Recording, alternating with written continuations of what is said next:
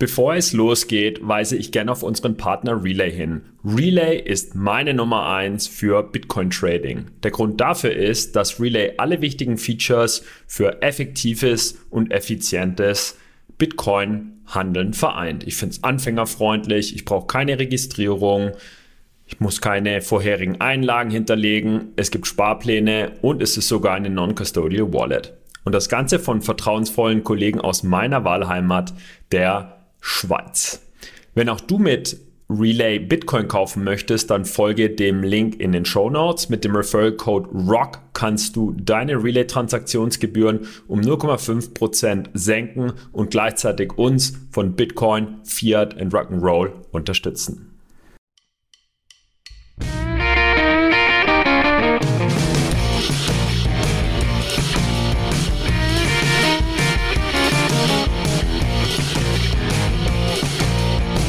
Hallo zusammen und herzlich willkommen zu einer neuen Episode von Bitcoin, Fiat and Rock'n'Roll.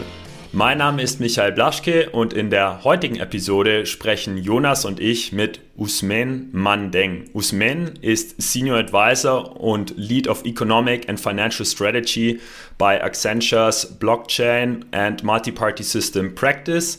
Er ist zudem Co-Leiter der weltweiten Kampagne von Accenture für die Verbreitung digitaler Zentralbankwährungen. Jonas und ich schätzen Usman sehr als Vordenker zu den breiteren Auswirkungen der digitalen Transformation im Zahlungsverkehr. Usman war und ist an CBDC-Projekten beteiligt, darunter die Projekte Jura, Coca, zwei in Südafrika, E-Krona und Schweden. Usman ist auch Visiting Fellow an der School of Public Policy der London School of Economics and Political Science, Mitglied des Bretton Woods Committee, Fellow des Reinventing Bretton Woods Committee und Mitglied von Robert Triffin International. Worum geht es in der heutigen Episode? Wir sprechen über digitale Zentralbankwährungen, auch als CBDCs bekannt, und wie deren Interoperabilität in Zukunft sichergestellt werden kann. Usman, wir freuen uns sehr, dass du heute bei uns bist. Stelle dich gerne vor. Ja, hallo. Ähm, ja, vielen Dank für die Einladung. Ich freue mich, äh, hier dabei zu sein. Wie gesagt, ich bin seit etwas mehr als dreieinhalb Jahren jetzt bei Accenture und äh, arbeite fast ausschließlich an Projekten äh, über digitale Währung, vor allen Dingen digitale Zentralbankwährung. Ich komme von der London School of Economics, wie bereits erwähnt, wo ich immer noch ein Visiting Fellow bin und äh, habe aber vorher schon 20 Jahre äh, gearbeitet, sowie beim Internationalen Währungsfonds in Washington und in Investment Banking in, äh, in London. Ich freue mich dabei zu sein und äh, hoffe euch ja einiges Interessantes zum Thema CBDC ähm, erzählen zu können. Ja, willkommen. Jetzt fällt mir auf, dass du gleichermaßen in der Praxis und in der Forschung aktiv bist bei zwei Institutionen, denen auch ich angehören äh, durfte, nämlich Accenture und der London School of Economics.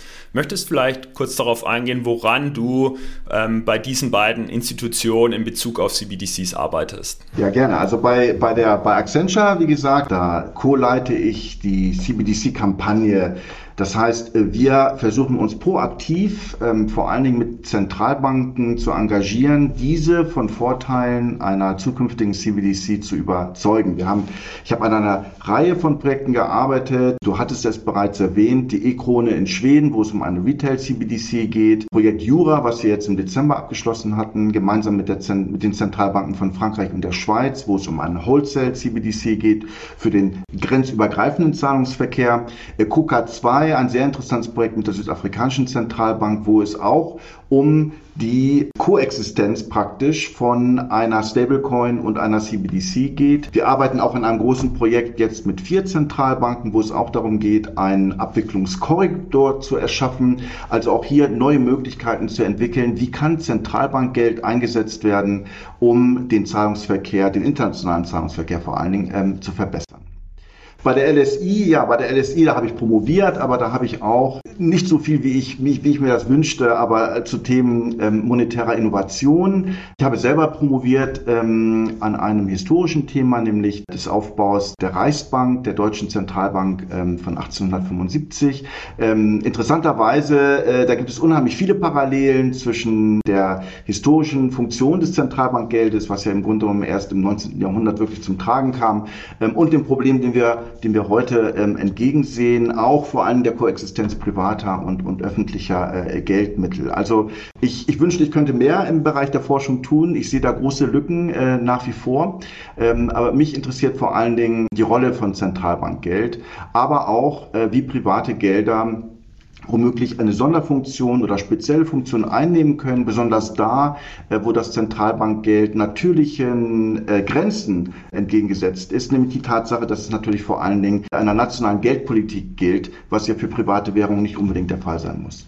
Ja, ich finde es äh, wirklich klasse, dass du so aus beiden Richtungen am Thema CBDC arbeitest. Ich glaube, das ist etwas, was dich sehr differenziert, dass du eben in der Praxis und in der Forschung an diesem Thema arbeitest. Und ich bedauere sehr, ähm, dass ich dich 2019 nicht persönlich an der LSI habe kennenlernen können. Äh, wir sind uns wahrscheinlich sogar begegnet, aber kannten uns zu dem Zeitpunkt nicht. Es ist mir aufgefallen, dass du während deiner Laufbahn ähm, dich wirklich sehr intensiv mit den Themen rund um CBDCs beschäftigt hast und publiziert hast. Aber wie bist du eigentlich initial dazu hm. gekommen, dich mit CBDCs zu beschäftigen und seit wann? Ja, nee, gute, ja, das ist eine gute Frage, weil ich komme also, ich habe mich seit Jahren mit dem äh, Thema des sogenannten internationalen Währungssystems beschäftigt. Ne? Das ist also das internationale Währungssystem, da sitzt der IWF in der Mitte und äh, die Zentralbanken äh, drumherum und das Finanzsystem da drumherum.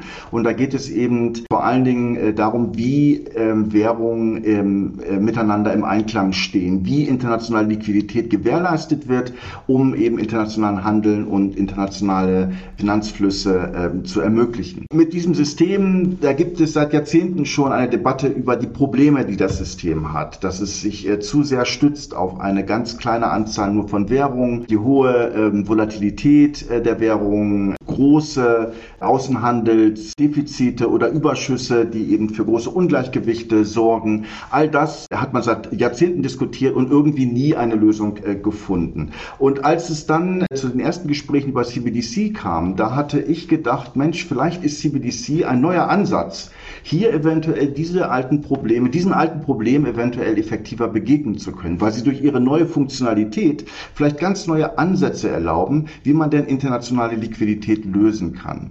So, und in dem Zusammenhang hatte ich dann von Accentures Arbeit gehört, das war damals am Projekt JASPA mit der Zentralbank von Kanada.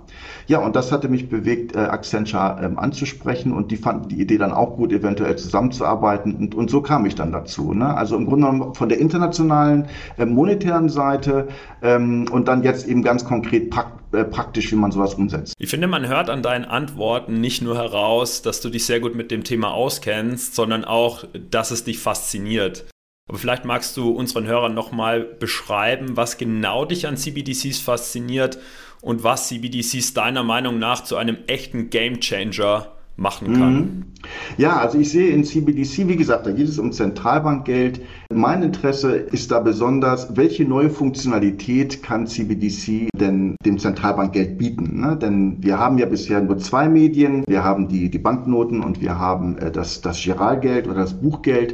Hier das Interesse und auch die Innovation ist, ein neues Medium zu schaffen, nämlich ein digitales Inhaberinstrument, was dann eben ganz neue Möglichkeiten bietet, ähnlich wie physische Inhaberinstrumente, also Banknoten, aber eben im digitalen Raum. Und was ich hoffe und auch sehe, ist eben die Möglichkeit, durch diese neuen Funktionalitäten auch ganz neue Use Cases ansprechen zu können. Das heißt, da, wo Zentralbankgeld heute eventuell keine Rolle spielt oder nur eine gewisse oder nur eine sehr geringe Rolle, ähm, diese eventuell aufzubauen. Der Zentralbank dadurch ganz neue Möglichkeiten zu geben, einem breiteren Finanzsystem auch zur Verfügung zu stehen und dadurch eben auch die Möglichkeit, ganz neue Arten von Transaktionen eventuell zu unterstützen und vielleicht dadurch auch durch dieses neue Medium einen breiteren Zugang zur Zentralbank äh, zu ermöglichen. Ich denke, dass dadurch, dass Zentralbankgeld heute sich sehr einschränkt. Ähm, zum einen ähm, auf nur lokale Benutzer, zum einen auf nur zwei Medien, äh, haben wir mit CBDC hoffentlich die Möglichkeit, das, ähm, das zu erweitern.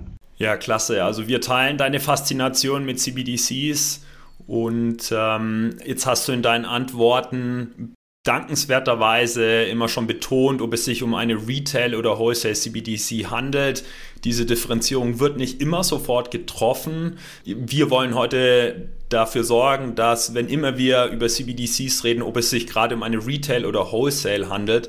Und äh, vielleicht möchtest du unseren Hörern nochmal sagen, worin sich diese zwei Arten unterscheiden und danach vielleicht noch welche dringender gebraucht wird.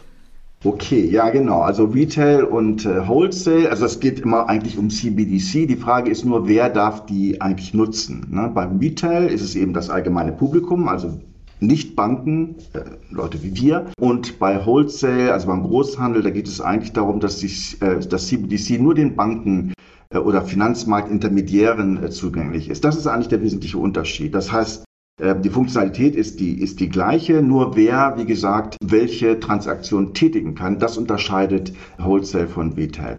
Was ist wichtiger? Naja, als im Retail-Bereich äh, Tatsache ist und steht ähm, vor allen Dingen in den Industrieländern natürlich eine breite Palette an Zahlungsinstrumenten zur Verfügung. Da ist nicht so ganz klar, ob wir wirklich noch ein weiteres brauchen. Ähm, leider ist es so, das haben wir vor allen Dingen auch im Projekt mit den Schweden, äh, mit der E-Krone festgestellt, es ist gar nicht so klar, ob dem Publikum überhaupt bewusst ist, was der Unterschied ist zwischen Zentralbankgeld und anderen Geldern. Und dadurch, dass wir auch mit der CBDC nicht unbedingt ähm, die Zahlungserfahrung oder dieses, diese User Experience äh, verändern können, denn ob ich am Tresen stehe, an der Kasse stehe, ob ich jetzt meine Zahlung mit einer Debitkarte, Creditcard, PayPal, ähm, Apple Pay oder in Schweden Swish oder äh, eben das CBDC durchführe, ist wahrscheinlich den meisten Kunden äh, egal. Und weil das so ist, ist es nicht so klar, ob im Retail-Bereich wir wirklich Zentralbankgeld brauchen, denn Zentralbankgeld spielt dann eine große Rolle, wenn es vor allen Dingen darum geht, große Volumina abzudecken. Da, wo Risiko in der Zahlung selbst drin ist, da versucht man es durch die hohe Bonität des Zentralbankgeldes herauszunehmen. Und das besteht halt im Einzelhandel nicht unbedingt. Deshalb würde ich sagen, da, wo CBDC besonders eine wichtige Rolle spielen wird, ist im Bereich Wholesale. Das heißt aber nicht, dass wir auch im Retail-Bereich CBDC anbieten sollten, denn wir sollten als Bürger eventuell die Möglichkeit haben, Zugang zum sichersten Geld unserer Volkswirtschaft zu haben. Und das wäre sicherlich eine CBDC. Darüber hinaus ist es auch so, für die Zentralbank gibt es dadurch viele Vorteile, unter anderem eine größere Diversifizierung des Zahlungssystems. Und das hat sicherlich auch Stabilitätsvorteile, Resilienzvorteile, die uns auch als Bürger letztendlich zugutekommen. Aber in meiner Bewertung, Wholesale ist wahrscheinlich die wichtigere Anwendung. Dann lass uns doch noch äh, kurz mal bei Retail CBDCs bleiben, bevor wir im Detail auch nochmal über Wholesale CBDCs sprechen. Und zwar hast du da jetzt schon einen sehr interessanten und sehr wichtigen Punkt gemacht, nämlich, dass es im Endeffekt einen klaren Use Case braucht und es auch wirklich ja, USPs eigentlich benötigt zu den ganzen anderen digitalen Zahlungsformen, die wir kennen. Du hast Apple Pay genannt, Google mhm. Pay etc. Ähm, darüber haben wir in dem Podcast auch schon häufig gesprochen. Also da stimmen, stimme ich dir ab und zu äh, voll und ganz zu. Wir haben auch teilweise ins Spiel gebracht, dass so eine digitale Zentralbankwährung zum Beispiel einen hohen Level an Privatsphäre haben könnte, ähnlich mhm. wie Cash, weil das wäre dann zum Beispiel ein Vorteil, wirklicher USP ähm, für so eine digitale Zentralbankwährung. Und du hast jetzt schon über die Vorteile für eine Zentralbank genannt, die aus einer CBDC kommen kann. Also das sind sicherlich Resilienzthemen, auch vielleicht ja, systemische Krisen abzufangen, vielleicht auch Risiken, wenn jetzt Banken und Zahlungsdienstleister viel einen hohen Anteil am Zahlungsverkehr haben. Aber lass uns doch nochmal auf die Nutzer schauen. Was wären denn deiner Meinung nach mögliche, ich nenne es jetzt wieder USPs, die eine digitale Zentralbankwährung aus Nutzersicht haben könnte, dass man vielleicht auch sagt, naja, ich nutze jetzt bewusst eine, eine digitale Krone zum Beispiel im Gegensatz zu den anderen digitalen Zahlungsmethoden, die heute genutzt werden? Ja, also ich, ich könnte mir vorstellen für den, für den Benutzer, du hast es angesprochen, die Privatsphäre. Kann hier die Zentralbank mehr Privatsphäre bieten als eventuell die privaten Anbieter? Das ist sicherlich möglich. Ganz ehrlich gesagt, also zum Beispiel Schweden ist hier ein interessanter Fall.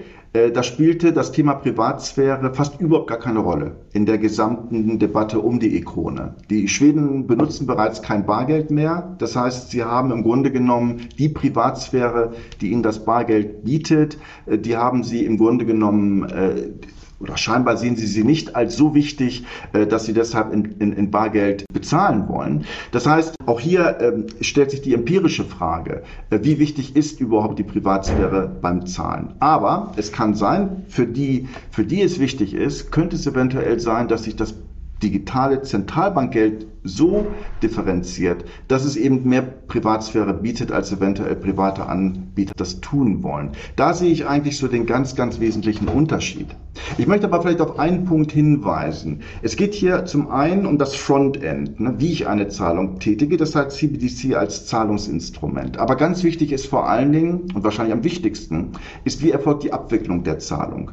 Und hier kann es durchaus so sein, dass wenn wir die Möglichkeit haben, in Zentralbankgeld zu zahlen und die Abwicklung die Zahlung letztendlich die Abwicklung ist, und das ist eben, was uns ein digitales Inhaberinstrument erlaubt, ähm, dann können wir tatsächlich eine vollkommen neue Infrastruktur auf der Rückseite, was man die Backend Architecture, äh, Architecture nennt, ähm, im, im Einzelhandel, ähm, im Zahlungsverkehr herstellen. Und das hat sicherlich viele Vorteile auch für den, auch für den Einzel, einzelnen Benutzer. Aber was uns letztendlich an Retail CBDC heranträgt, ja, da könnte ich mir vorstellen, da ist vielleicht die Pri Privatsphäre einer der wichtigsten Attribute.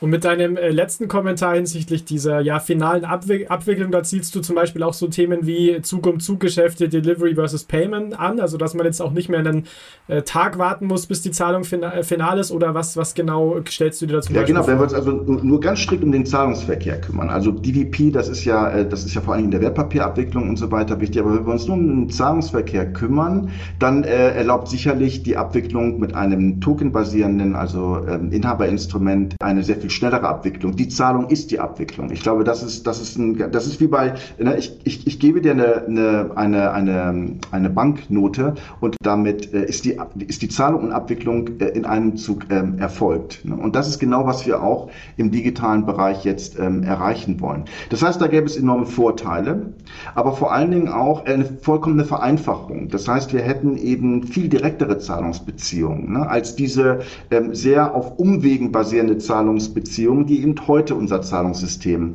äh, charakterisieren. Ne. Also wenige intermediäre Korrespondenzbanken etc. Ganz genau, ne, praktisch keine mehr.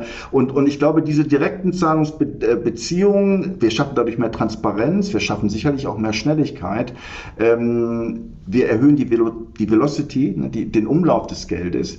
Ähm, das, das sicherlich hätte Vorteile für alle, für alle ähm, Teilnehmer. Mhm. Ja, es ist sehr, sehr spannend, äh, dich da ein bisschen aus dem Nähkästchen auch plaudern zu hören. Lass uns doch auch nochmal über deine weiteren Erfahrungen sprechen. Ähm, du bist ja zum Beispiel bei dem eCrona CBDC-Projekt, also Retail CBDC-Projekt mit dabei. Ähm, vermutlich arbeitet ihr da auch an, an weiteren Projekten auf Retail-Besuch, äh, auf, auf Retail-Basis. Was sind denn so deine Key, Key Lessons, nenne ich es jetzt mal? Also wenn dich die EZB ansprechen würde und sagen würde, Usman, ähm, ja, du hast super viel Erfahrung, was sollen wir denn jetzt machen? Was kannst du uns als Learnings auf den Weg äh, mitgeben? Was würdest du dann sagen? Ja, also die EZB arbeitet ja bereits an, digital, an einem digitalen Euro. Ich glaube, wie gesagt, im Mittelpunkt sollte hier stehen, die Innovation ist das neue Medium. Wie gesagt, dieses Inhaberinstrument. Ich glaube, die EZB sieht das noch eventuell ein wenig anders, ne, wo wirklich die Innovation liegt. Es gibt hier unterschiedliche Ansätze. Der eine ist zu sagen, wie können wir dem normalen Publikum ein digitales Zentralbankgeld zur Verfügung stellen. Das ist sicherlich ein Ansatz. Dafür gibt es verschiedene Ansätze. Da ist das digitale Inhaberinstrument, also tokenisierendes oder Blockchain-basierendes Geld, nur eine Möglichkeit. Aber dann gibt es eben auch ähm, den anderen Weg, wo man sagt, wir haben hier die Möglichkeit einer echten Innovation und Diversifizierung unseres Zahlungssystems, indem wir eben neue Medien mit hinzunehmen, die eventuell dann auch äh, neue Use Cases ähm, erlauben. Ich, ich wünsche mir für das Eurosystem, dass wir, dass wir das Letztere verfolgen. Das heißt, dass wir dieses, diese Möglichkeit, die wir jetzt haben, digitales Geld einzuführen, dass wir das eben auch basierend auf der neuesten Technologie tun, um somit auch dem gesamten Finanzsystem ein höheres Innovationspotenzial zu, zu bieten. Ich, ich, ich hoffe, dass das äh, letztendlich die Ausrichtung sein wird. Zentralbanken haben hier, meine ich, eine historische Möglichkeit. Sie, sie waren ja auch ganz instrumentell bei der Einführung des, der modernen Banknote in der Mitte des 19. Jahrhunderts. Sie hätten jetzt eventuell die Möglichkeit, äh, digitales Geld auch die Parameter, die wichtigsten Parameter dafür zu schaffen und damit dem gesamten Markt eine wichtige Richtung vorzugeben. Ich glaube, hier sollten, hier hoffe ich, dass auch die EZB ähm, ihre Rolle sieht. Bevor es weitergeht, weise ich auf unseren Partner Morpher hin. Morpher ist eine Peer-to-Contract-Handelsplattform auf der Ethereum-Blockchain und richtet sich damit insbesondere an aktive Trader. Morpher ermöglicht seinen NutzerInnen virtuelles Trading mit unterschiedlichsten Vermögenswerten wie Aktien, Rohstoffen und eben Kryptowährungen. Handel über den vorbörslichen untertägigen Handel hinaus ist dabei möglich und wichtige Eigenschaften von Morpher sind null Gebühren, liquide Märkte, keine Gegenparteien, überprüfbare und transparente Ausführung und das Ganze eben gesichert durch die Blockchain-Technologie. Ja, danke schön, Usman. Äh, jetzt haben wir inzwischen alle verstanden, dass neben Retail CBDCs eben auch Wholesale CBDCs angedacht sind.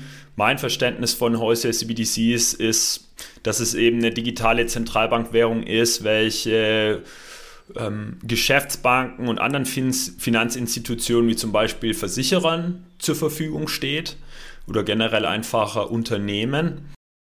Ja, jetzt hattest du anfangs betont, dass du äh, für beide Arten von CBDCs Anwendungsfälle siehst, aber die dringendere oder die vielversprechende Variante die Wholesale CBDCs sind. Möchtest du vielleicht nochmal beschreiben, warum du das glaubst und wie du generell zu Wholesale CBDCs stehst? Ja, genau. Okay.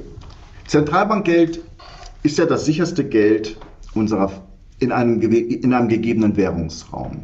Das heißt, da, wo wir kleine Transaktionen durchführen, ähm, da spielt ja die Sicherheit des Geldes nicht unbedingt eine große Rolle. Aber da, wo wir eben große, große Transaktionen durchführen, da ist es eben besonders wichtig, dass wir mit dem Geld nicht noch mehr Risiko in diese Transaktion ähm, mit, mit hinzufügen. Und, und, und da spielt eben das Zentralbankgeld eine ganz große Rolle. Ne, wir haben ja, wir führen ja die großen Transaktionen im Euroraum im Target 2 aus. Das bedeutet ähm, vor allen Dingen bei der Wertpapierabwicklung, ähm, da erfolgt ja alles ähm, vorzugsweise in, in, in Zentralbankgeld. Warum? Weil die Banken nicht auch noch das äh, Kreditrisiko ähm, aufnehmen wollen, wenn es eben um diese großen Volumina geht. Ne? Und deswegen glaube ich, dass eben dem Zentralbankgeld besonders im Wholesale-Bereich die, diese besondere Rolle zufällt. Da gibt es auch kein Substitut äh, wirklich dafür. Und deswegen denke ich, dass ähm, da, wo die Zentralbanken ihre besondere Rolle sehen, das wird sicherlich, äh, wie gesagt, im großen Zahlungsverkehr sein. Im, im, im kleinen Zahlungsverkehr und wir sehen es ja teilweise auch mit dem Rückgang des Bargeldes. Ähm, da ist im Grunde genommen die Rolle der Zentralbank ähm, sehr, sehr, sehr viel kleiner. Ja, das ist ja das Schöne, dass du höchst aktiv bist in diversen CBDC-Projekten, darunter auch Wholesale CBDC-Projekte. Und auch da fragen wir uns natürlich, was so deine generalisierten Learnings sind ähm, aus diesen CBDC, Wholesale CBDC-Projekten, zum Beispiel Jura. Ja, also Projekt Jura haben wir ja im Dezember abgeschlossen, wie gesagt, mit der Zentralbank von Frankreich und, und der Schweiz und auch der BAS Innovation Hub und einem Konsortium von, von Banken und Technologieanbietern. Was wir in Jura versucht haben, und, und ich glaube, ja, das möchte ich eben vielleicht kurz herausstellen. Wir haben in Jura versucht, eine vollkommen neue Architektur äh, des internationalen Zahlungsverkehrs zu schaffen. Wir erlauben in, innerhalb dieses Projektes zum ersten Mal, dass Banken außerhalb des Euro-Raumes einen Euro-CBDC halten können. Und auch die Schweizer Zentralbank hat erlaubt, dass äh, französische Banken in dem Fall einen Schweizer Franken-CBDC halten können. Und das äh, erlaubte zum ersten Mal, dass wir einen, einen Austausch von Zentralbankgeld grenzüberschreitend durchführen konnten, wo es tatsächlich, äh, der tatsächlich anhand von Zentralbankgeld erfolgte. Es ist ja heutzutage nicht möglich, dass Zentralbankgeld im internationalen Zahlungsverkehr verwendet wird. Ne? Hier unter Jura haben wir das ermöglicht. Das heißt, die Sicherheit, die uns das Zentralbankgeld bietet, die haben wir jetzt auf den internationalen Raum ähm, ausgebreitet. Und wir können dadurch eben diese gleiche Sicherheit, die wir eben im großen Zahlungsverkehr im, im heimischen Markt haben, die können, wir jetzt eben ausweiten auf den internationalen Markt. Wir schaffen dadurch diese, diese direkten Peer-to-Peer-Verbindungen, wie gesagt, nicht mehr diese indirekten langen Payment Chains, sondern eben die indirekten Zahlungen in mit der, der, der hohen Bonität des Zentralbankgeldes. Und ähm, das, das könnte eben, äh, wenn umgesetzt, äh, wie gesagt, zu einer vollkommen neuen Architektur des internationalen Zahlungsverkehrs ähm, führen. Das finde ich schön am Projekt Jura, dass es ein, ein internationales Projekt ist.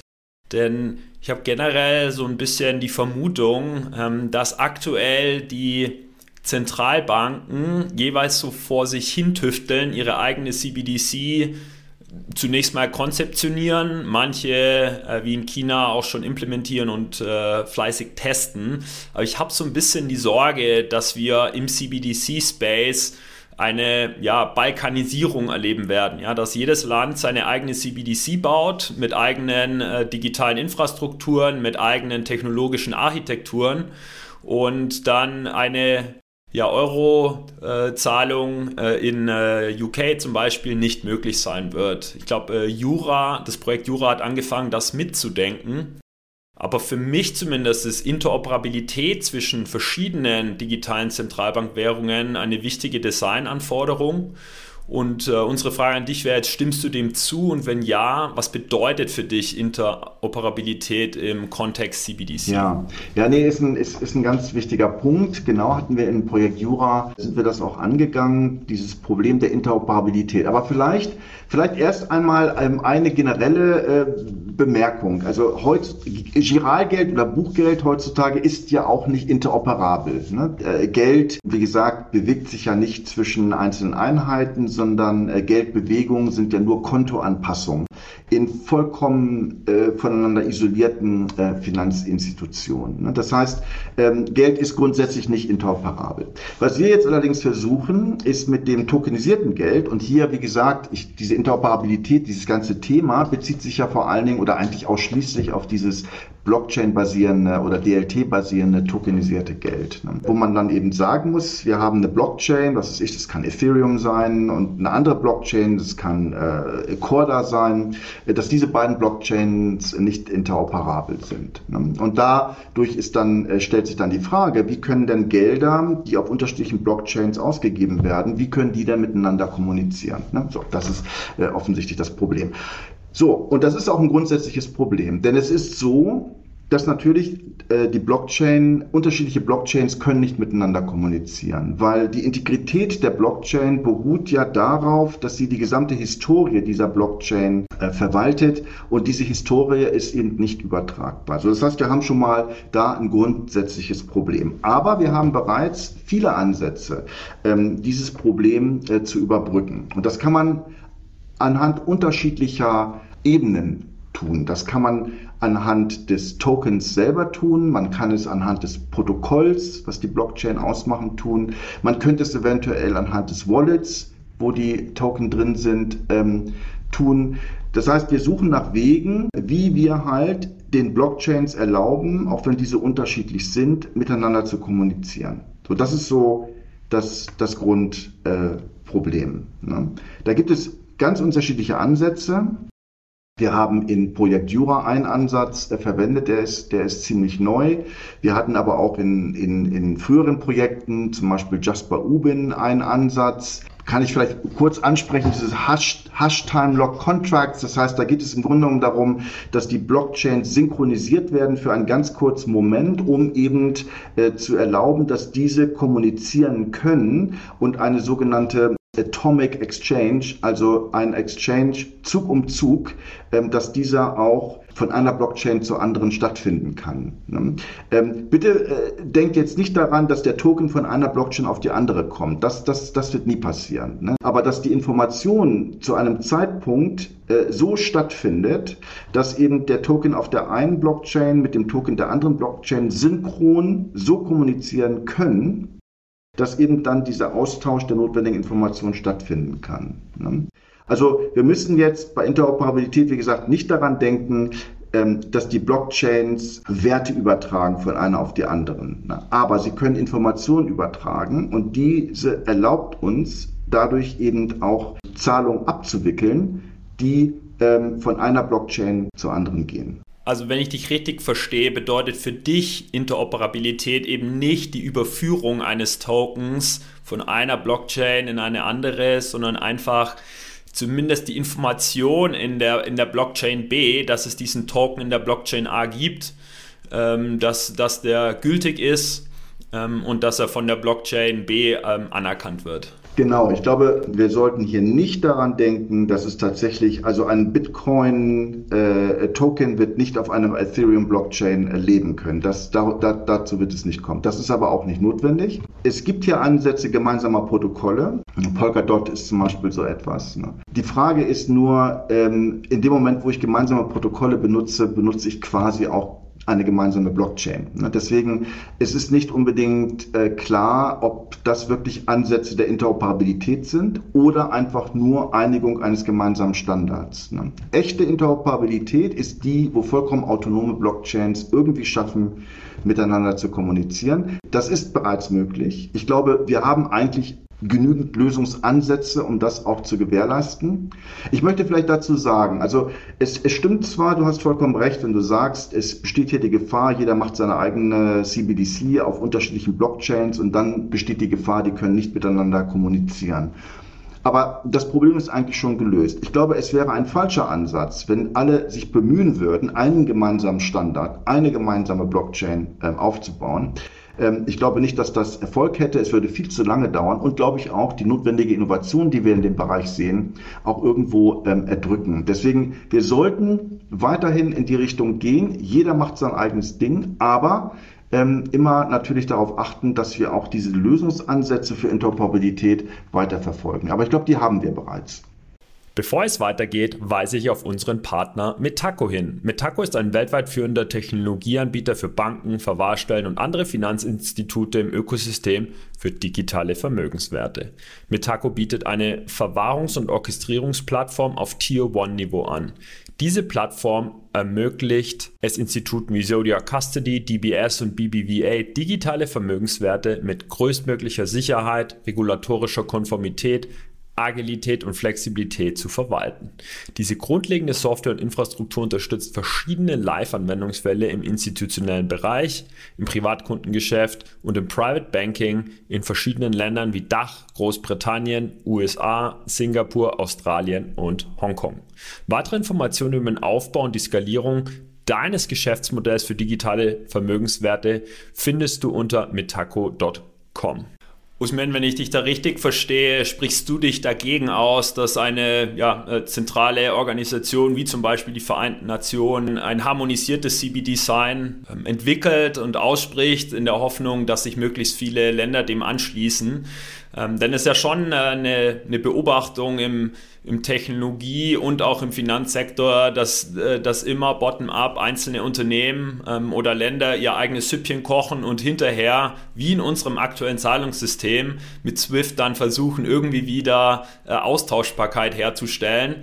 Und für mich war eigentlich war jetzt die große Chance äh, im digitalen Bereich und bei CBDCs, was ja ein neues Konzept ist, von vornherein es richtig zu machen, top-down. Ein, eine CBDC weltweit, äh, hältst du das für einen illusorischen Traum? Und warum glaubst du, dass es so lange dauern würde? Ja, ja das sind ja unterschiedliche Sachen jetzt. Also das eine ist eine gemeinsame Infrastruktur, praktisch eine gemeinsame Blockchain ist ein Ansatz und dann eine gemeinsame Währung eventuell. Das ist noch ein ganz anderer Ansatz. Ne? Also das Letztere, das halte ich tatsächlich für vollkommen utopisch. Äh, da gab es viele, historisch viele Ansätze und hat irgendwie nie geklappt und dafür gibt es einen guten Grund und deswegen glaube ich nicht, dass wir das irgendwie glaubhaft verfolgen sollten. Die gemeinsame Infrastruktur, da sehe ich als größtes Problem, dass wenn wir jetzt anfangen und schon auf einen gemeinsamen Standard zu einigen, dann würden wir, glaube ich, der Innovation, die eigentlich mit dieser ganzen Blockchain-Entwicklung einhergeht, der würden wir, glaube ich, der, da würden wir, würden wir einen erheblichen Innovationsschub äh, nehmen, glaube ich. Außer, außerdem, sich zu einigen zwischen verschiedenen Zentralbanken, einen, einen solchen Standard zu erstellen, es wär, wäre enorm zeitaufwendig. Und, ähm, und deswegen glaube ich, dass es nicht wünschenswert ist. Denn, ähm, denn, denn solche Einigungen, die zwar in der Theorie ähm, als furchtbar, als, als sehr plausibel äh, dargestellt werden können, die sind in der Praxis ähm, oft ähm, unheimlich, unheimlich schwer zu erreichen. Und deswegen bin ich eher dafür, die Zentralbanken, wie gesagt, ähm, verfolgen ihre eigenen Ziele, benutzen die Technologie, die sie am besten finden und, äh, und dass wir dann im Nachhinein, aber auch parallel natürlich, äh, Wege finden, dass wir dann, wie gesagt, zwischen den Blockchains eine Kommunikation herstellen. Ich glaube, das halte ich für den besseren Ansatz, weil, wie gesagt, ähm, die Dynamik besteht in der Innovation selbst und die unterschiedlichen Blockchains, ähm, die eventuell zur Verfügung stünden, die selbst bedeuten auch gewisse Innovationsschübe. Das sollte die Priorität sein ähm, in, in, in diesem Zusammenhang. Und hinzu kommt ja noch zu den ähm, Punkten, bei denen ich dir äh, zustimmen muss, man, dass CBDCs ja auch unterschiedliche Use Cases haben. Also eine CBDC in, in einem afrikanischen Land hat andere Ziele als eine äh, zum Beispiel dann in Europa oder in Schweden. Das heißt, wenn zum Beispiel äh, Offline-Payments eine wichtige Rolle spielen, äh, die ist natürlich besser implementierbar mit vielleicht einer anderen Technologie, wie jetzt eine IoT-Use-Case zum Beispiel. Also das kommt, denke ich, da auch noch dazu, unabhängig von diesen äh, langwierigen Abstimmungsprozessen. Du hast jetzt in deinen Ausführungen vorhin schon äh, viel über das Thema Blockchain geredet und dass Interoperabilität ja sehr, sehr viel im Blockchain-Kontext äh, diskutiert wird. Da stimme ich dir ab und zu äh, voll und ganz zu. Allerdings wird es bei CBDC jetzt ja noch komplexer, weil wenn wir uns die aktuelle CBDC-Landscape anschauen, sind ja auch einige CBDC-Projekte gar nicht Blockchain-basiert. Das heißt, hier wäre im Endeffekt die Herausforderung, Interoperabilität zwischen einer DLT-basierten CBDC und einer nicht DLT-basierten CBDC herzustellen. Ähm, wie schätzt du das ein? Also meinst du, dass es überhaupt, ist das überhaupt möglich oder brauchen wir da nur ein paar Jahre länger? Naja, also die nicht, die nicht Blockchain-basierende CBDC, das, ähm, das ist, meine ich, was wir heute schon haben. Ne? Das ist im Grunde genommen eine Erweiterung ähm, des, des Buchgeldes, ne? des Chiralgeldes und wird sich wahrscheinlich auch sehr stark auf bestehenden Zahlungssystemen ähm, beruhen. Also da sehe ich, wie gesagt, wenig Innovation. Das ist, äh, meine ich, nur eine Ausweitung ähm, der bestehenden Systeme. Grundsätzlich allerdings das Problem, ich glaube, das hattest du auch angesprochen, das Problem grundsätzlich ist, dass wir natürlich, wir brauchen, wir sprachen an die Interoperabilität. Das heißt, die Blockchains müssen untereinander kommunizieren können. Aber ganz wichtig, die Blockchain muss natürlich auch mit herkömmlichen äh, Systemen kommunizieren können. Ne? Und das würden wir, das bezeichnen wir normalerweise als, als diese Integration ne, von Blockchain mit bestehenden Zahlungssystemen. Das ist natürlich auch ganz wichtig. Und ähm, da hat Accenture auch ähm, an einigen Projekten gearbeitet, wo man eben versucht, dass eben äh, die Blockchain mit herkömmlichen Systemen reibungslos äh, miteinander kommunizieren können. Das kann heißen, dass, dass Zahlungsanweisungen, die in einem herkömmlichen System initiiert werden, dass die durch eine Blockchain-Zahlung ausgelöst werden. Das kann eine Blockchain-Zahlung sein, die kommt als Blockchain-Token rein, kann aber von einer Payment Engine, einer konventionellen Payment Engine verstanden und übersetzt werden. Also das ist absolut notwendig. Ich glaube, wir, kommen, wir werden nicht sehr weit kommen, CBDC oder auch andere Zahlungsanwendungen im Bereich Blockchain, wenn wir diese reibungslose Integration mit dem bestehenden Core Banking und Zahlungssystem nicht, ähm, nicht herstellen können. Das ist eine absolute Priorität. Und äh, auch wie gesagt, nur um zu sagen, auch hier gibt es bereits Ansätze, die gut funktionieren. Das sehe ich also nicht als Hindernis. Aber wir müssen natürlich äh, darauf achten, und das ist äh, ganz wichtig auch bei den CBDC-Projekten, wir schaffen kein paralleles Universum. Wir schaffen eine neue Infrastruktur, aber die Nützlichkeit dieser wird natürlich unter anderem davon abhängen, inwieweit sie mit der bestehenden Infrastruktur integriert werden kann.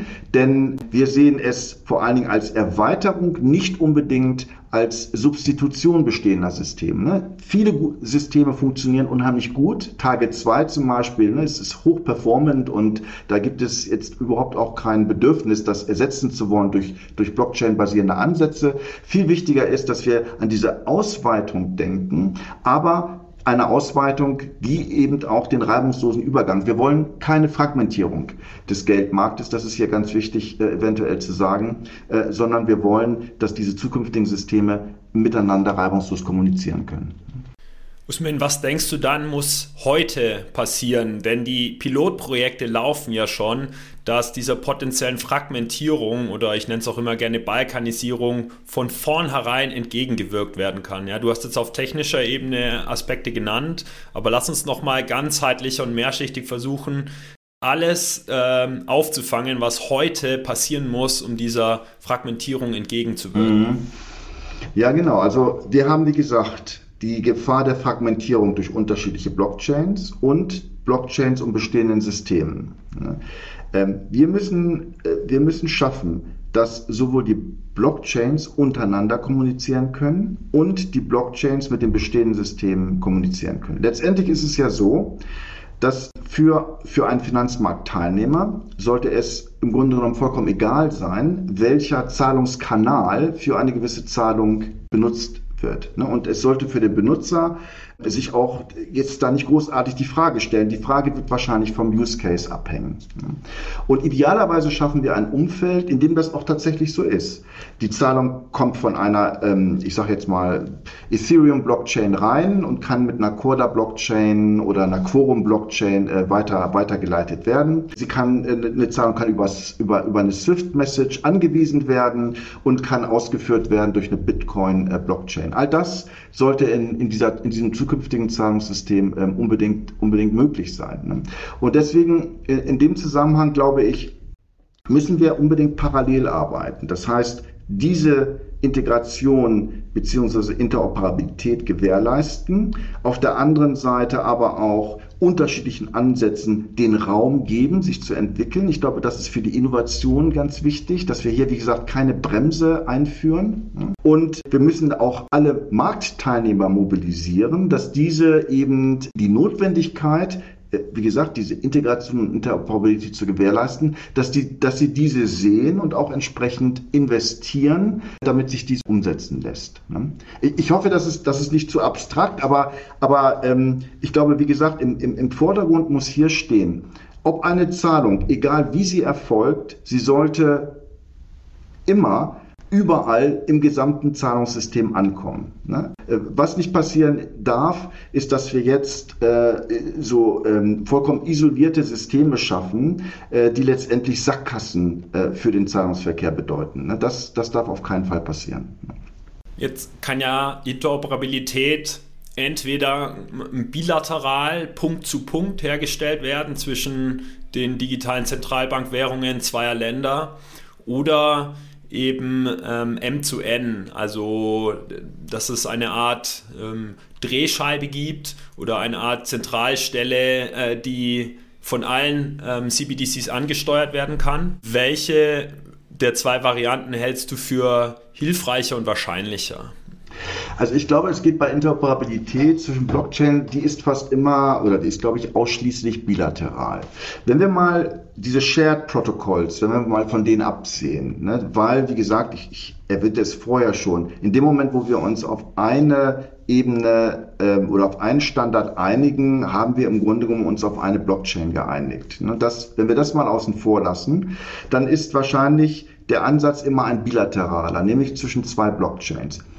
Wir müssen allerdings, wie gesagt, was wir, wie gesagt, die Schwierigkeit ist ja hier, diese sogenannten Zug-um-Zug-Zahlungen von einer Blockchain auf die andere zu ermöglichen. Nur, nur, darum geht es ja. Das ist ja die einzige technische Schwierigkeit, die wir haben. Alles andere ist ja sowieso gelöst. Diese Zug-um-Zug-Zahlung kann nur dann erfolgen, wie gesagt, wenn diese Blockchains äh, synchronisiert sind. Ähm, für, für den kurzen Moment, für die die Übertragung erfolgt.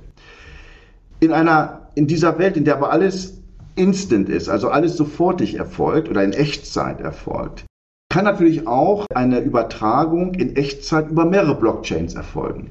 Der Ansatz ist bilateral, das heißt aber nicht, er kann gleichzeitig zwischen verschiedenen Blockchains stattfinden. Das heißt, es könnten auch vier oder fünf Blockchains synchronisiert werden, um dann diese Übertragung ähm, zu erlauben. Ähm, wir müssen teilweise ein bisschen, wie gesagt, umdenken. Wenn alles in Echtzeit passiert, dann ähm, gibt es, wie gesagt, es gibt keine Verzögerung äh, mehr.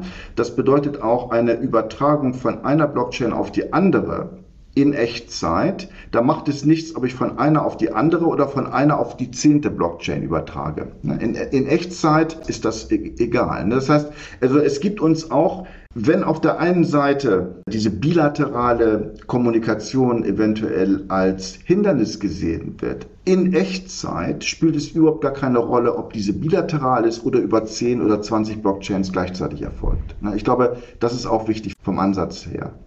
Aber alles, was wir nur lösen müssen, ist wie gesagt, dass die Transaktionen für einen ganz kurzen Moment gleichzeitig erfolgen. Wenn wir das erreicht haben, das haben wir bereits erreicht, dann haben wir diese Interoperabilität im Grunde genommen umgesetzt.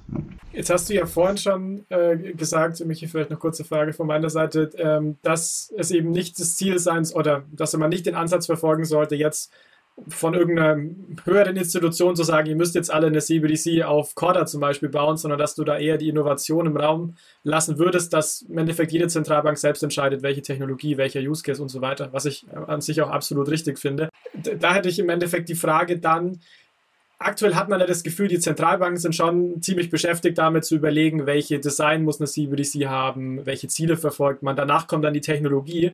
Aber wie schafft man es jetzt, die Technologieanbieter zu incentivieren, dass sie für Inter zur Interoperabilität sorgen? Weil gefühlt, also mein Bauchgefühl zumindest wäre, dass da vielleicht die Anreize nicht gegeben sind, weil die sind natürlich erst da, dann da, wenn eine Zentralbank sagt, hier ist Budget, ähm, bitte findet es raus. Das kann natürlich ein Weg sein, aber wäre das der Weg oder gibt es für dich hier einen anderen Weg, den du siehst?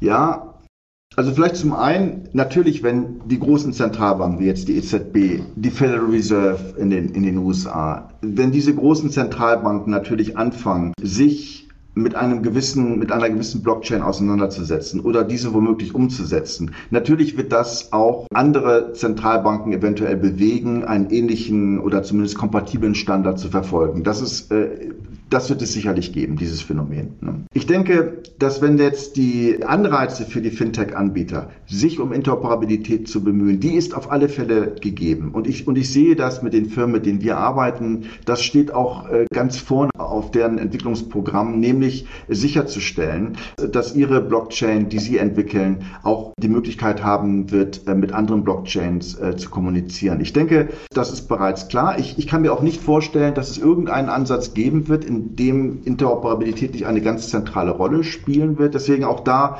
denke ich, da konvergieren die Interessen der, der Fintech-Anbieter und eventuell der Zentralbanken und ja auch nicht nur der Zentralbanken, denn wir müssen ja auch in diesem, was wir ja versuchen zu schaffen, ist so ein tokenisiertes ähm, Finanzmarktökosystem.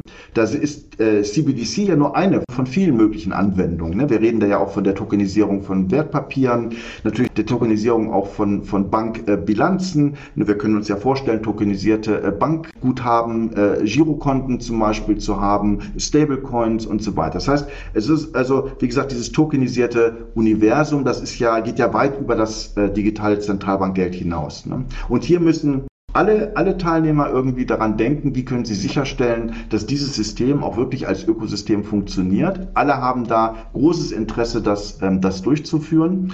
Und ich glaube, jedes Projekt, also zumindest viele Projekte, an denen ich gearbeitet habe, vielleicht ja, kommt ein bisschen darauf an. Also bei der bei KUKA 2 in Südafrika, da hatten wir auch eine Stablecoin, da war Interoperabilität zwischen der Stablecoin und eben der Rand CBDC ähm, auch gegeben. In Jura hatten wir auch, wie gesagt, einen Ansatz verfolgt, weil wir wollten ja, das waren ja äh, Subnetzwerke zwischen der, dem Schweizer Franken und, und dem und dem und der Euro CBDC. Auch da hatten wir Interoperabilität hergestellt.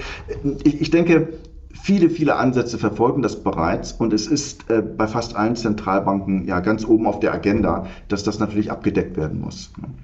Um vielleicht nochmal zur technischen Ebene zurückzukommen, ähm, möchtest du vielleicht die technischen Piloten zumindest zusammenfassen, die dir bekannt sind, um entweder bilaterale oder multilaterale Interoperabilität zwischen CBDCs herzustellen, sei es ganz oder zumindest eine teilweise Interoperabilität? Ja, also zum Beispiel das Projekt Jasper Ubin zwischen der Bank of Canada, der, der, der Zentralbank von Kanada und der Zentralbank von Singapur, MIS.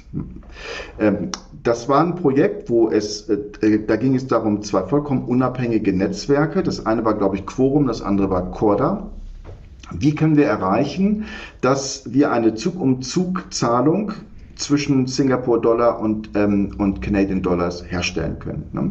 Und da hatten wir, ich hatte das vorhin schon mal erwähnt, diese Hashed Time Lock Contracts äh, verwendet. Das bedeutet die Synchronisierung im Grunde genommen äh, beider Blockchains für einen kurzen Moment, um diese Wertübertragung ähm, zu ermöglichen. Das ist also ein Ansatz gewesen. Im Projekt Jura, da hatten wir ein Corda-Netzwerk gehabt, was allerdings Subnetzwerke hatte, Unternetzwerke hatte für die jeweilige Währung. Jetzt ist Corda keine Blockchain, aber eine Distributed Ledger Technology, die eine ganz bestimmte Funktion, den sogenannten Notary Nodes gibt. Die Notary Nodes, die validieren die Transaktionen. Ne? Und wer die Notary Node kontrolliert, der kontrolliert auch die Validierung einer Transaktion. Wir haben R3, der Entwickler von Corda, hat für unser Projekt Jura eine neue Entwicklung äh, hervorgebracht, so dass wir verschiedene Notary Nodes auf einem Netzwerk haben können. Das war vorher nicht möglich. Und das erlaubt eben, dass jede Notary Node in was praktisch auch eine HTLC, also eine Hashtime.contract-Anwendung ist, über die Subnetzwerke die Synchronisierung und damit Datenübertragung ermöglichen. Das heißt, zwei unterschiedliche Ansätze, von der Technologie recht ähnlich, HTLC, unterschiedliche Netzwerke miteinander zu verbinden, Jasper Ubin, oder Subnetzwerke innerhalb von Corda miteinander zu verbinden. Das wären so zwei unterschiedliche äh, technologische Ansätze, wo man sieht, ähm, wie diese Interoperabilität zwischen Blockchains hergestellt werden kann. Ja, sehr, sehr spannend, auch die Insights, die du da direkt äh, hast, weil du in die Projekte involviert warst. Also ich denke, das äh, bietet einen extremen Mehrwert, dann natürlich so einen Experten zu haben, der direkt auch äh, hands-on mit äh, in die Projekte involviert ist. Mit Blick auf die Zeit ähm, würde ich gern äh, eine Abschlussfrage noch, äh, noch stellen, bevor wir ähm, dann zu, langsam zum Ende kommen. Und zwar ist es auch eine Frage, die aus der, unserer Community äh, kam. Und zwar war das die Frage, ob du glaubst, dass es irgendwann eine Drehscheibe für, für beliebige CBDCs gibt. Also was im Endeffekt dafür gemeint ist, ist zum Beispiel, äh, ich sitze jetzt äh, in Deutschland, ähm, du ja soweit ich weiß auch, Michael sitzt in der Schweiz. Wir würden jetzt gerne eine, eine Zahlung mit der CBDC, mit dem digitalen Euro in die andere Jurisdiktion machen. Es wird, glaubst du, es wird dann möglich sein, dass man das eben ähm, mit dieser CBDC machen kann, weil ich denke, das wäre natürlich den Endnutzer, ihr habt es vorhin auch angesprochen, ist ja die Interoperabilität eher ein Thema, was er als gegeben hinnimmt. Den interessiert es jetzt nicht, ob das Blockchain ist oder nicht. Der will einfach nur wissen, geht das? Und aktuell sind ja diese, diese Umtauschkosten für grenzüberschreitende Zahlungen extrem hoch.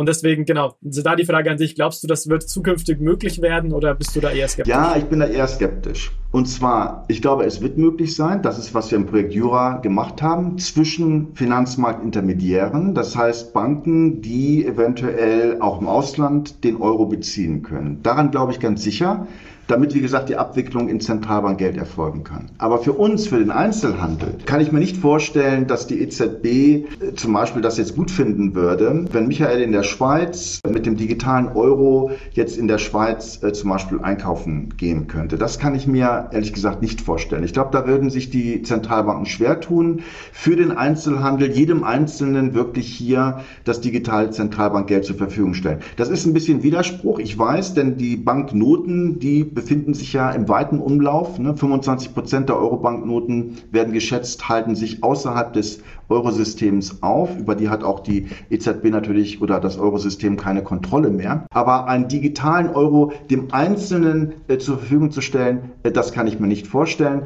Da, wo Zentralbankgeld bei Remittances oder bei anderen beim kleinen grenzüberschreitenden Zahlungsverkehr angewendet wird, da kann ich mir vorstellen, da geht das nur von Bank zu Bank. Michael müsste dann zu seiner Bank gehen, da kommen die Euro CBDC an, aber dann äh, würde wahrscheinlich ein Umtausch in Schweizer Franken äh, erfolgen müssen. Also äh, ich sehe da schon, wie gesagt, die Grenze, glaube ich, bei den Finanzmarktintermediären. Ich kann mir nicht vorstellen, dass, wie gesagt, der Einzelne äh, in der Zukunft einen digitalen Euro im Ausland benutzen werden wird. Gut, ich denke, die, die Zukunft wird es uns zeigen. Da müssen wir uns in ein paar Jahren wieder zusammenführen und dann gucken, ist es möglich oder nicht. Vielleicht auch dem Michi dann mal ein bisschen Geld versuchen zu schicken in die Schweiz äh, oder natürlich andersrum. Ähm, also erstmal dir nochmal Usman herzlichen Dank, dass du dir die Zeit genommen hast, heute mit uns zu sprechen. Wir haben ja nur einen wirklich kleinen Teil aus CBDC Interoperabilität, also das Thema, ich denke, recht ausführlich besprochen, aber wir hätten über, mit dir ja über alle möglichen weiteren Themen sprechen können, Rolle privater, staatlichen Währungen. Deswegen danke, dass du dir die Zeit genommen hast. Ich darf auch alle Hörerinnen und Hörer auf jeden Fall auch auf dein LinkedIn verweisen, was wir gerne in den Show Notes verlinken, weil du da auch sehr häufig ähm, auch mal, ja, ich nenne es jetzt einfach mal deine kurzen Einschätzungen zu bestimmten Krypto oder auch Währungen um einfach Geld oder Themen geldpolitischer Natur gibst. Aber vielleicht außer LinkedIn gern nochmal an dich, Usman, gibt es sonst noch Kanäle, ähm, über die dich Leute finden können, vielleicht auch mehr über deine Arbeit, auch über die Arbeit, die ihr bei Accenture macht, ähm, erfahren mhm. können? Ja, also es sind einige Sachen bei Accenture auch gepostet, auf dem Banking-Blog vor allen Dingen. Ähm, wir werden auch äh, ganz zukünftig ein neues White Paper äh, rausbringen. Äh, das, das hoffentlich schaffen wir das bis Ende des Monats. Revolution of Money 3. Ähm, ich habe auch einen Blog, economicsadvisory.com. Da kann man mich auch finden, mehr mit so Makrokommentaren, aber auch viel zu CBDC. Ja, und natürlich ähm, findet man mich auch so, äh, wenn man mich ansprechen möchte. Ja. Über die LSI natürlich auch. Sehr gut. Dann verlinken wir das gerne in den, äh, in den Shownotes. Gibt es von dir noch was, Michi, zum Abschluss? Nein, mir bleibt auch nur dir zu danken, Usman, für deine lebhaften Eindrücke aus deiner praktischen Arbeit, aber auch deiner ja, akademisch sehr präzisen Differenzierung, zum Beispiel zwischen Retail und Wholesale, zwischen Interoperabilität und Integration. Ähm, äh, das wird äh, unseren Zuhörern ein großer Mehrwert sein. Äh, wir bedanken uns für deine Einblicke und wünschen dir viel Erfolg privat und beruflich in all den CBDC-Projekten. Vielen Dank für die Einladung. Vielen Dank. Und natürlich auch äh, danke euch, liebe Hörerinnen, liebe Hörer. Schön, dass ihr auch da wart und äh, die Episode euch wieder angehört habt. Natürlich gerne wie immer, wenn ihr den Podcast mögt, äh, empfehlt uns weiter an Freunde, bewertet uns Apple Podcast bei Spotify, hinterlasst ein Abo bei YouTube, falls ihr euch das Video über YouTube anschaut. Freuen wir uns natürlich immer drüber, ist denke ich eine super Möglichkeit, um uns auch zu unterstützen. Und ja, seid gespannt, es kommen weitere tolle Episoden und bis zum nächsten Mal.